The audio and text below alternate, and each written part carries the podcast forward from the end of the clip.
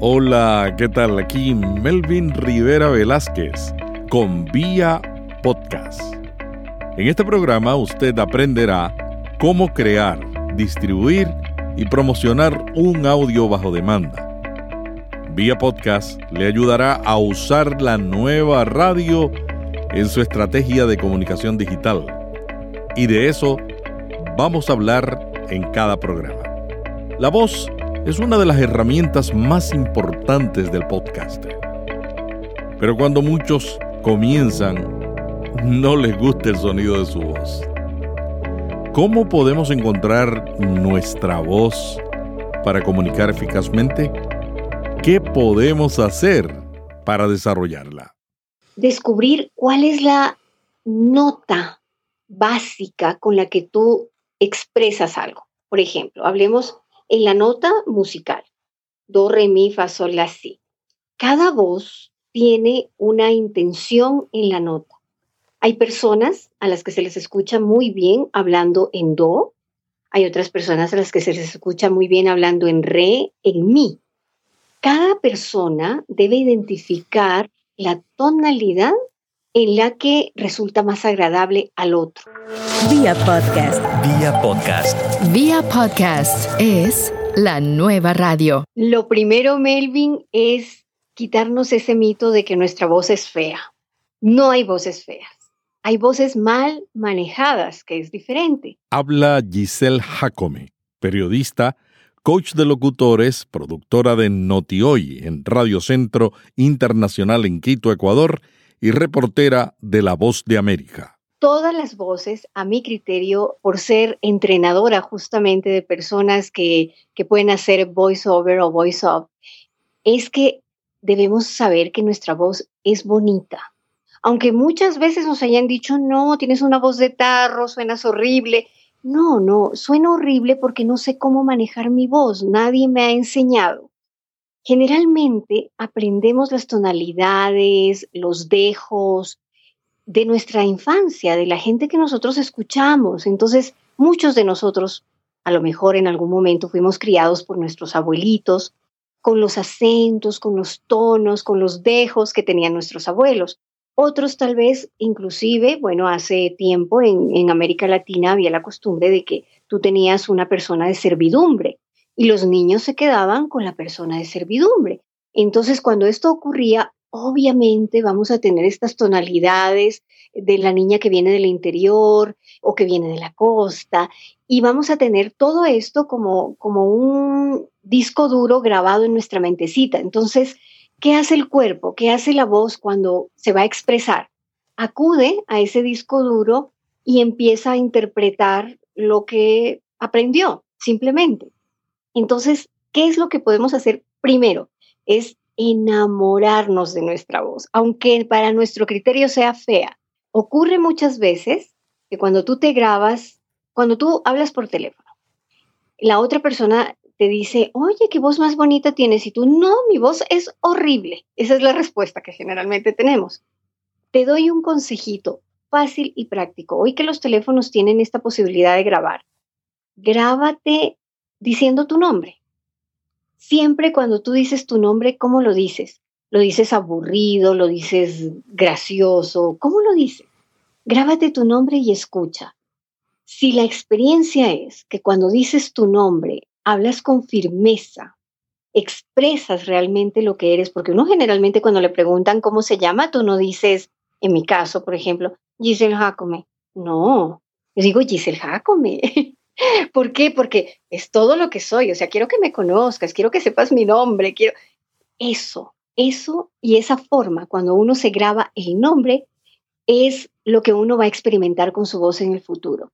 Si habláramos en general así, con la seguridad, con la certeza con la que nos presentamos al decir nuestro nombre, vamos a ver cómo cambia nuestra voz, cómo cambia nuestra expresión.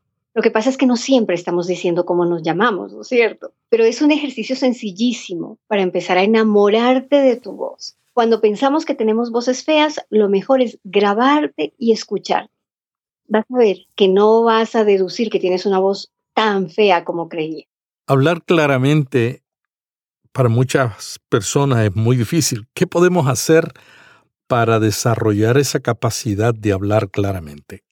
Primero, leer mucho. Cuando tú lees y lees en voz alta, lo importante es que tú aprendes a mover mucho tu boca. Por el mismo hecho que hablábamos hace un instante, que nosotros somos imitadores desde pequeñitos, a veces las personas con las que nos relacionamos no abren mucho su boca para hablar y esto depende también de la situación geográfica donde estamos. Por eso muchas veces los acentos son diferentes o tendemos a suprimir ciertas letras en algunas regiones y sentimos que en otras cantan o que le dan un ritmito. Por eso mismo, como somos imitadores, lo importante es leer, leer. Y los ejercicios de lectura en voz alta son sumamente importantes, porque tú ahí vas viendo, cuando vas escuchando, cuando vas haciendo estos ejercicios de lectura, si abres o no bien la boca, si pronuncias o no pronuncias bien una palabra. Porque nosotros, cuando tratamos el asunto de la voz, ponemos mucho énfasis en alza, emite, proyecta la voz. Esto de proyectar la voz significa nada más que tú tomas un texto, lo colocas a una distancia prudente donde tú puedas leer y lo dices en voz alta, como si lo estuvieras diciendo a una persona que se encuentra a un metro, luego haces un ejercicio a 10 metros. Eh, fijémonos, por ejemplo, que en la antigüedad no existían eh, megáfonos, no había micrófonos. Se hablaba a multitudes desde un montículo. ¿Cómo lograban esto? Porque ejercían muy buena proyección de voz, pero no era porque empezaban a, hablar desde chiquititos fuertemente, sino que leían mucho. Se ponía mucho énfasis en esto de conversar y procesar cada palabra.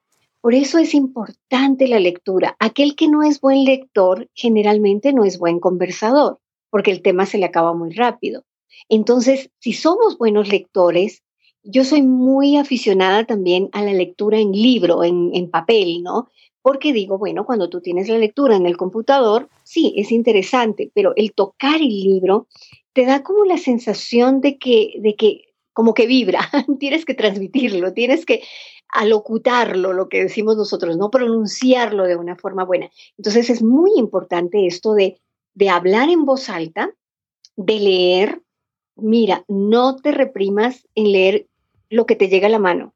Si tienes un diario, lee el periódico. Es amarillista, no me gusta, sí, pero es lo que tienes en ese momento a mano. Si te llega un cuento de niños, léelo, léelo. Es muy importante el hecho de hablar, de expresar.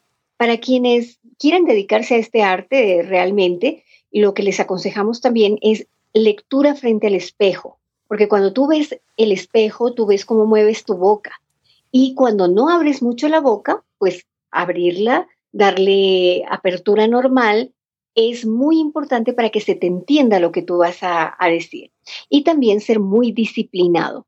La disciplina es muy importante. Voy a empezar en el arte de expresión vocal, entonces debo primero leer y luego ser disciplinado. Todos los días voy a leer cinco minutos, voy a leer tres minutos, pero hacerlo, hacer este ejercicio de lectura amplificada que llamamos nosotros.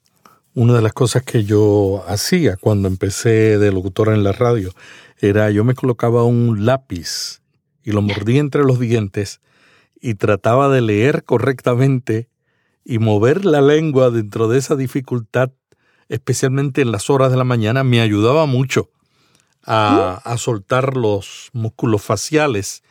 Y el problema que yo tengo, yo por la mañana no puedo hacer entrevistas hasta las 10 de la mañana porque todavía, como madrugo mucho, el cuerpo todavía está reaccionando. ¿Cuáles son los enemigos de la voz? Bueno, hablemos de los vicios. Empezamos por eso. El cigarrillo. El cigarrillo es un gran enemigo de la voz. Y antes, en la década de los 70, ocurría la idea de que los mejores locutores son los que más fuman porque la voz se les vuelve ronca. Era la idea que tenían, pero realmente no. El cigarrillo es muy nocivo, reseca las cuerdas vocales, daña muchísimo toda la parte de fonación que tenemos. Es un gran atentado contra la voz. Otro gran enemigo que tenemos es el frío demasiado concentrado. Por ejemplo, cuando tú estás en una zona donde tienes eh, temperaturas bajo cero, generalmente se recomienda que no expongas tu garganta porque hay una sequedad en general en el clima, ¿no? Y esto te puede afectar, puede resecar también tus cuerdas vocales. Entonces, cuando nosotros, por ejemplo, tenemos que afrontar situaciones de inviernos demasiado fuertes, no hablar cuando estás afuera. Cuando estás en la zona de exposición a mayor cantidad de nieve, de frío, no hablar. En esa oportunidad, mejor callar y proteger la zona de la garganta. El frío es uno de los enemigos fuertes que tiene nuestra, nuestra garganta. También las bebidas, ciertas bebidas, hablemos de bebidas alcohólicas, que junto con el cigarrillo había la idea de que cuando tú bebes afinas la voz, ¿no? Y hay gente que dice, no, yo soy un buen tenor, pero tengo que tomarme un buen whisky eh, antes de empezar mi, mi, presentación. Con uno hablaba bien, con cinco se desafinaba. Exacto. Entonces, no, porque el alcohol tiene la propiedad de que te inflama, ¿no? Te inflama ciertas zonas del cuerpo, entre ellas la zona fonal. Te va a molestar muchísimo las cuerdas vocales, te va a inflamar las cuerdas vocales. Eso por un lado. Y por otro, lo que hace en otra, en otra medida es que te restringe, es decir, te quita la provisión de agua que tiene tu cuerpo. Generalmente, si hemos ido a grabar en un estudio profesional, eh, nos pasan un vasito de agua que está al ambiente para que tú la tomes antes de que empieces a, a hablar, a locutar frente al micrófono. ¿Por qué? porque hay que tener lubricación y la lubricación natural, hablemos así, es el agua en el cuerpo humano. Pero no fría. No, el agua tiene que estar o a temperatura ambiente o si es posible un poco tibiecita. El agua tibia, ¿qué es lo que hace? Relaja primero la parte muscular y luego relaja tus cuerdas vocales. Entonces le permite la cuerda vocal estar ubicada en el sitio donde tiene que estar con la relajación correcta que tiene que estar antes de empezar a hablar. Entonces, por eso es muy importante. Ahora, uno dice, bueno, estoy a una temperatura de 28 grados centígrados, ¿no? 30, eh, ¿cómo va a tomar una agua tibia? Eso es terrible. Pero tu cuerpo te lo va a agradecer. Haz el esfuerzo, haz el sacrificio, tómate no caliente. La bebida caliente, ¿qué es lo que hace? Muchas veces lo que hace es restringir el, el fluido sanguíneo normal entonces tampoco tu cuerda vocal va a estar perfecta si tú tomas algo demasiado caliente. Es tibiecito, ni frío ni caliente, tibio para la garganta. Estas son recomendaciones muy sencillitas, pero que te ayudan mucho a ti a manejar primero la salivación, porque no vas a tener una salivación excesiva, ni tampoco vas a tener una inflamación de la cuerda vocal ni del aparato fonal en general, sino que vas a tener como una relajación muscular que es sumamente importante estos, digamos, esta forma inicial de, que tú, para que tú puedas hablar bien. Ahora, los siguientes son ejercicios. Ese que tú señalabas es fabuloso. Hasta hoy lo hacemos. Frente al espejo te colocas el lápiz, el esfero. Esto hace que la lengua tome conciencia de del ejercicio que tiene que hacer.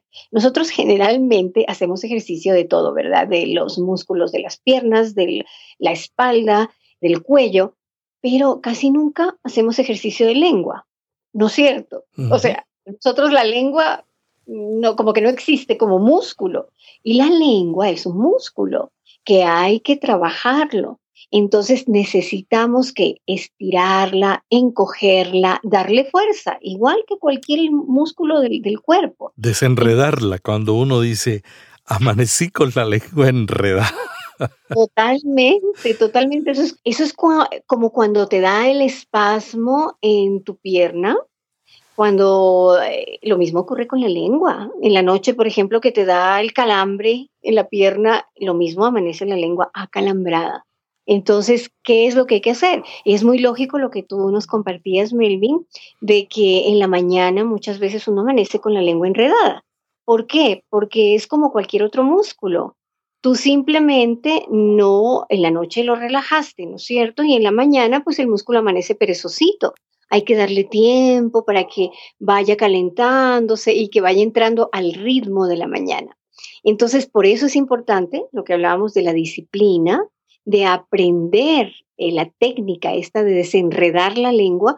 Hay ejercicios que, que, se utilizan para esto, el del lápiz que tú nos recomendabas, hay otros ejercicios como son la sonrisa, por ejemplo, estar muy sonreído, hacer ejercicios de calentamiento de, de la boca, de los labios, movimientos de los labios, movimientos de tus cachetes, eso es muy importante, fortalecimiento de la zona, eh, sobre todo maxilar, que también es importante, cómo se mueve tu mandíbula.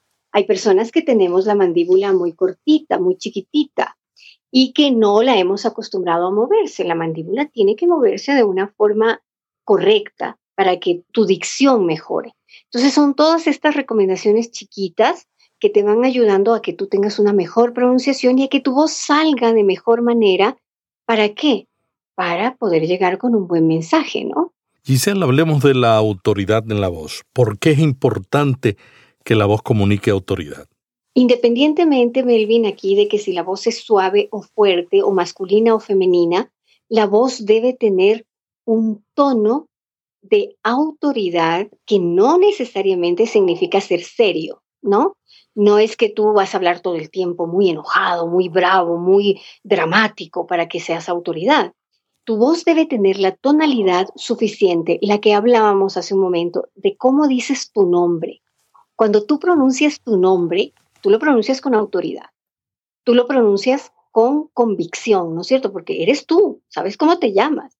Esas dos claves son sumamente importantes. La autoridad te la da la tonalidad con la que tú emites tu mensaje.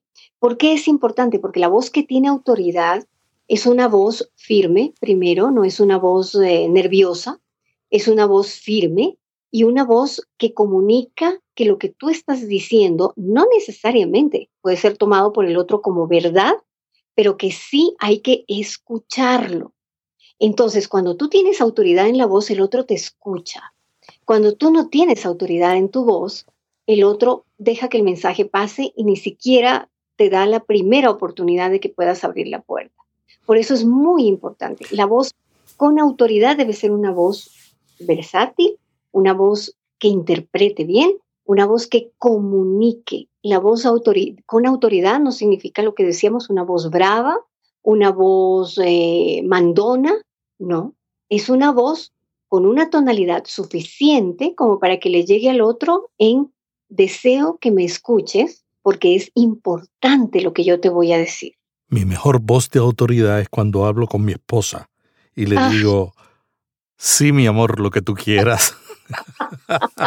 Exactamente, esa es mi voz de autoridad. Tienes toda la razón, mi vida. Una persona me decía, cuando la esposa dice con autoridad, haz lo que tú quieras, no hagas nada. No. Porque esa es otra voz de autoridad en el matrimonio que hay que aprender a entender. Exactamente. Giselle, hablemos de otros consejos esenciales que tú le darías a una persona que quiere lograr una voz que los demás quieran escuchar. Mira, es muy importante descubrir, y eso no es difícil, son unos ejercicios sencillos que tú puedes aplicar diariamente, descubrir cuál es la nota básica con la que tú expresas algo. Por ejemplo, hablemos en la nota musical, do, re, mi, fa, sol, la, si. Cada voz tiene una intención en la nota. Hay personas a las que se les escucha muy bien hablando en do, hay otras personas a las que se les escucha muy bien hablando en re, en mi. Cada persona debe identificar la tonalidad en la que resulta más agradable al otro. Y eso es un ejercicio facilito que tú lo puedes hacer con tus hijos, con tu esposa, con tu mejor amigo. ¿Por qué? Porque cuando tú varías la nota, te das cuenta cuánto puedes convencer al otro. O sea, decirle al otro no es lo mismo decirle en do, eres importante para mí, que decirle en re, eres importante para mí. Entonces, cuando yo comunico con la nota que a mí me va mejor, yo sé que estoy siendo más convincente en mi mensaje que ese mensaje va a llegar mejor. ¿Por qué? Porque es la nota que va con toda mi personalidad. Hay personas que son grandes, fuertes, pero que quizá la nota en la que están emitiendo sea un mi, un fa, una nota muy alta para su presencia física. Entonces, ¿por qué viene esto? Porque hemos aprendido por imitación. Entonces, quizá la imitación que yo realicé cuando era pequeñito y que fue creciendo conmigo fue una imitación de alguien que hablaba en fa, pero que no tenía un cuerpo tan desarrollado como el que yo tengo ahora, sino que era un cuerpo más chiquito y hablaba en fa, es decir, en una nota sumamente alta, y yo aprendí esa nota, y esa nota es la que he desarrollado durante toda mi vida, pero no necesariamente es la nota que a mí me va bien, ni con la que yo puedo emitir mi, mi mensaje. Entonces es muy importante descubrir esa nota. ¿Para qué? Para hacer una buena interpretación de lo que yo voy a decir. Cuando tú lees una frase, cuando tú lees una poesía, por ejemplo, tú la interpretas, tú le das el sentido, pero este sentido va con qué? Acompañado con la tonalidad de tu voz, con la nota que tú le vas a poner, con el sentimiento que es también el otro lado, pero sobre todo la clave allí es la nota. ¿Cómo lo voy a decir? Giselle, yo he notado que la radio en América Latina es una radio en nota de fa. Yo empecé, yo empecé de locutor en nota de fa y he decidido, ahora que estoy en el podcasting, renunciar a la nota de fa. Qué bien, qué bien. Porque veo que la gente en el podcasting están copiando la radio en ese sentido. A veces pienso que será que cuando estamos en la radio pensamos que la gente está tan distraída que hay que prácticamente gritarle y con un entusiasmo avasallador para que capturemos su atención, pero en el podcasting es diferente porque la gente me está escuchando con un audífono. Yo no necesito gritar para competir con todos los ruidos que hay en, en los alrededores, porque la relación íntima con el oyente es un poco diferente en la radio. ¿Qué podemos hacer para salir de la nota de fa en todos los contenidos? No quiere decir que no le usemos, pero ¿qué podemos hacer para variar de acuerdo al contenido y la audiencia? Es sumamente interesante lo que, lo que dijiste, Melvin. Hoy por hoy, la gente en general suele utilizar fa, porque es el grito, es, siempre estar up, ¿no? Todo el mundo quiere estar siempre arriba. Y no necesariamente cuando estás arriba comunicas bien. Al contrario, muchas veces resultas cansino, odioso, molestoso y la gente lo que hace es apagarte o dar un clic para oír otra cosa. Entonces, un ejercicio sencillo es si tú, por ejemplo, practicas piano o simplemente en tu celular te bajas las tonalidades, toda la escala, do, re, mi, fa, sol, la, si, y vas practicando. Respiras, tienes que hacer una respiración y leer en voz alta, por eso es importante también la lectura en voz alta, leer una frase, simplemente escoges una frase, el día está hermoso, y lo grabas al mismo tiempo escuchas la nota, do, do, y emites tu voz, el día está hermoso, te lo grabas. Luego vas, re, aumentas un poquito, do, re, re, el día está hermoso. Luego vamos, grabamos nuevamente en mi, do, re, mi, mi, el día está hermoso. Y vas grabando hasta donde dé tu, tu escala, tampoco forzándola. Lo vas a escuchar y tú mismo vas a definir cuál es aquella nota que contigo va a jugar bien hoy, ese día. Muy probablemente, y de la experiencia que hemos tenido, las notas que se manejan para, para este tipo de, eh, de podcasting eh, son do, re. Muchas veces necesitamos quizá en algunas ocasiones, dependiendo del tema, elevarlo a mí. Pero vamos jugando, no siempre podemos hacerlo igual, no siempre vamos a empezar en do. Habrán frases, por ejemplo, más estimulantes que requieran un mi y luego bajas a un re. Pero estar consciente de cómo estás trabajando estas notas y saber, hoy me propongo que voy a leer en re, hoy me propongo que voy a leer en do. Experimentalo, grábate y escúchate, grábate y escúchate. Ese es el mejor maestro, porque cuando tú vas grabando y vas oyendo, vas corrigiendo errores y vas dándole más matices. Dices, no, aquí, aquí no interpreté bien, por ejemplo, el tema. Voy a hablar del romanticismo.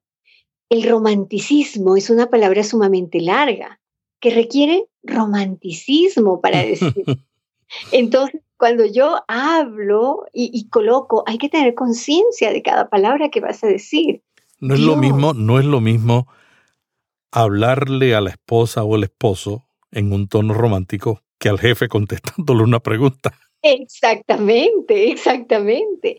Tu jefe requiere que una voz de autoridad, de que sí conoces el tema que te está preguntando y al mismo tiempo debes convencerlo.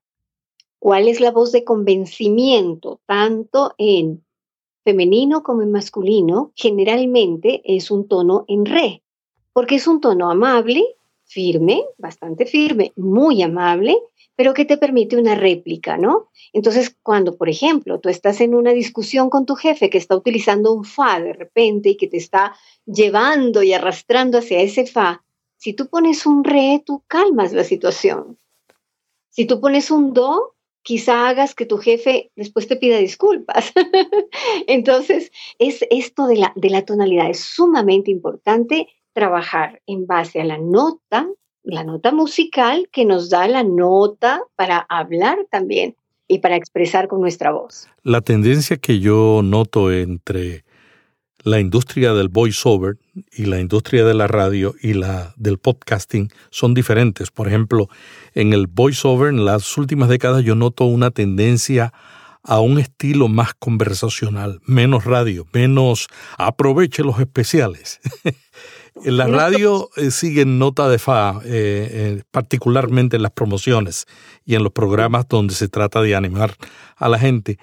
Y en el podcasting se está buscando más un diálogo conversacional, porque el podcasting en una gran medida tiene tres formatos clave. Uno es el formato de entrevista, el formato solo, la persona hablando, y el otro es el, el formato de contar historias. Estos son los más populares. Hay otros. Cada uno define también el estilo. Ahora, yo también noto que cuando vamos a grabar, eh, a veces estamos tensos. ¿Qué podemos hacer para relajarnos antes de comenzar una grabación? Porque la falta de relajamiento también altera la voz. Ajá, claro, claro. ¿Has notado que, por ejemplo, Melvin, cuando tú estás nervioso, cuando tú, eh, pongamos una situación, alguien eh, te choca el auto y es ese susto, ¿no? Que te pone con lo que hablábamos, con el espasmo. Todos los músculos del cuerpo se contraen. Cuando esto ocurre, tu voz también. Tu voz eh, tiende a hablar en fa. ¿Por qué? Porque estás molesto, porque me acaban de chocar, porque no respiras, haces todo lo contrario a lo que normalmente se debería hacer, que es respirar, proyectar. Uno en ese momento no tiene calma para, para enfrentar la situación. Y generalmente se complica porque a veces mucha gente se baja y bueno, empieza a insultarse y tú me chocaste y qué sé yo, y, y pues hasta termina en una situación más compleja.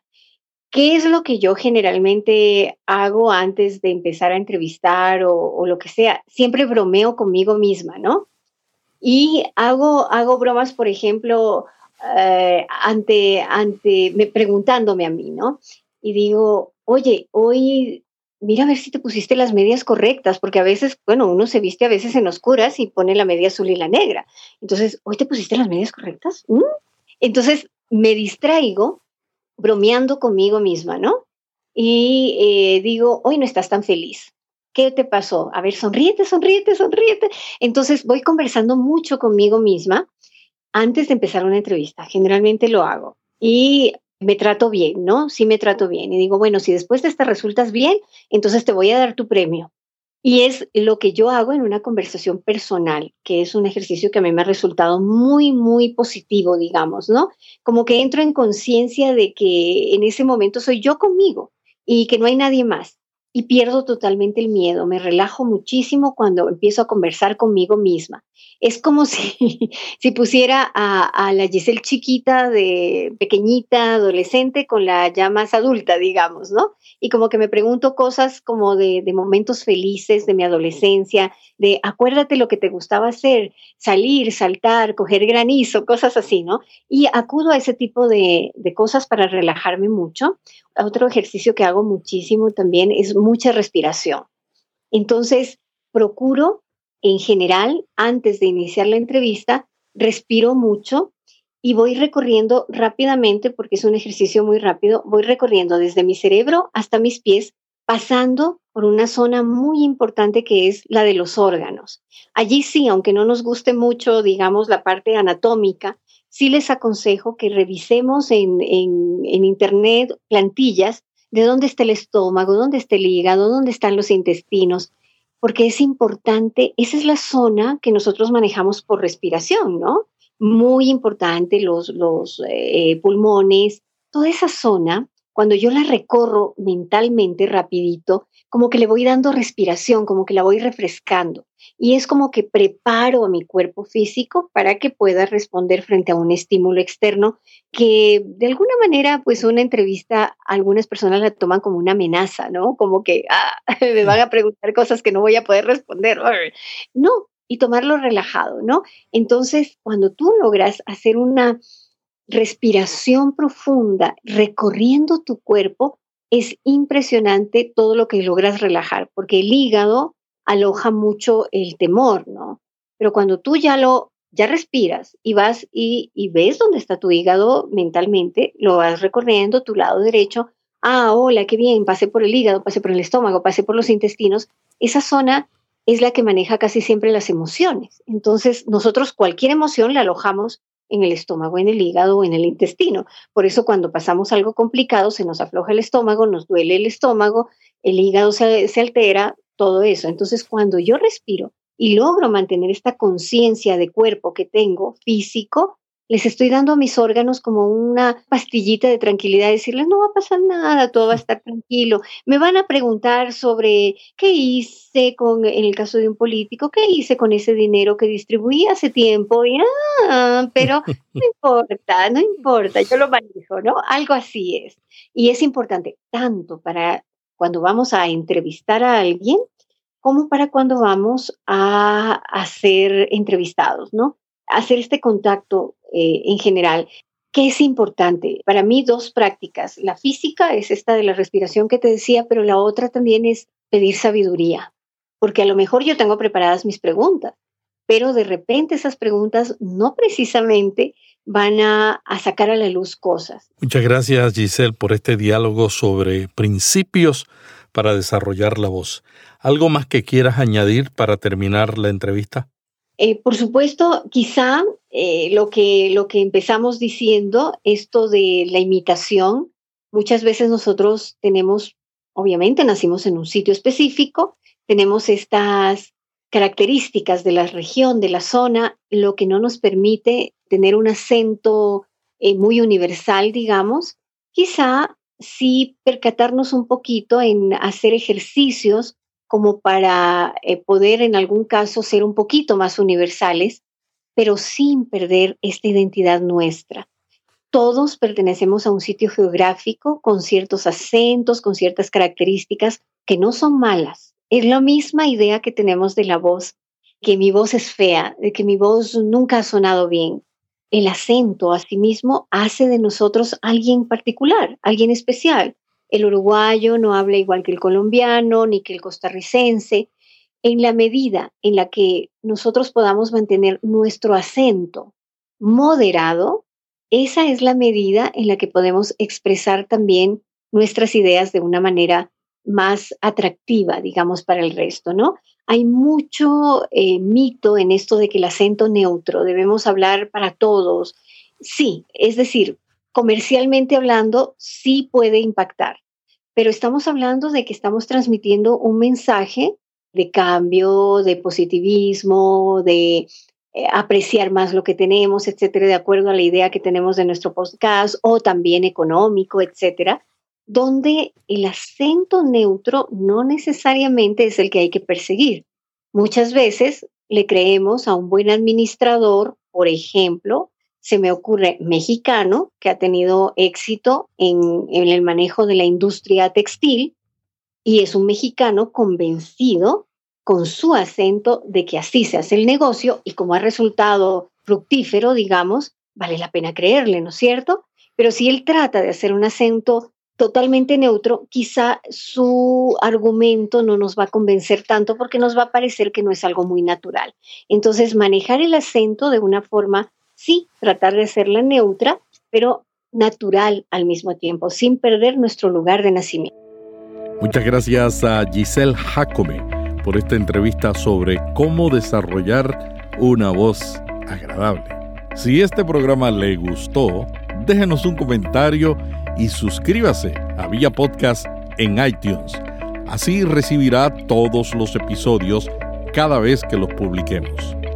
Compártalos con sus amigos que producen o desean producir un podcast en castellano. Para más información sobre podcasting visite Vía Podcast FM o solicite membresía en el grupo abierto Solo Podcasting en Facebook. Gracias por escuchar vía podcast, ayudándole a usar la nueva radio en su estrategia de comunicación digital. Vía podcast. Vía podcast. Vía podcast es la nueva radio.